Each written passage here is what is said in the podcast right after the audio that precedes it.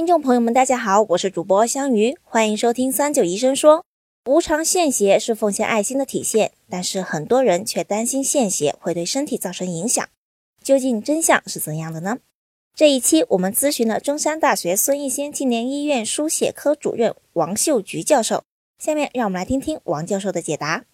我们身体的血液呢，一般来说每公斤体重有七十到八十毫升是血液的了。那么也就是说，一个正常。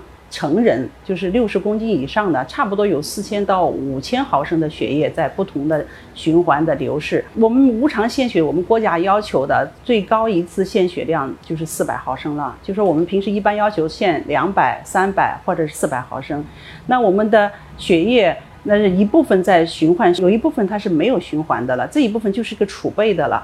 那么还有一个呢，就是我们的血液呢可以再生的，就说我流失了一一部分以后呢，我马上我的造血系统可以再造，可以很快就会补充上来。因此呢，我们丢失。一次丢失两百毫升，甚至到四百毫升，对我们的身体是没有任何的影响的。就说我们国家规定，呃，如果是你献全血的时候，每半年就可以献一次。就是我献完以后，实际上短时间内的这个造血就可以完全会补充到我们原来的情况，对我们自己没有什么影响的。啊，那么血小板呢？无偿献血小板是我们现在是。执行的政策是两周一次就可以去献一次的，它的造血的恢复就会很快，对我们正常就是供者，就是去献血的人员来说，没有什么影响的。感谢王医生的回答。如果大家还有什么想要了解的健康养生内容，欢迎在评论区给我们留言。我们下期再见吧。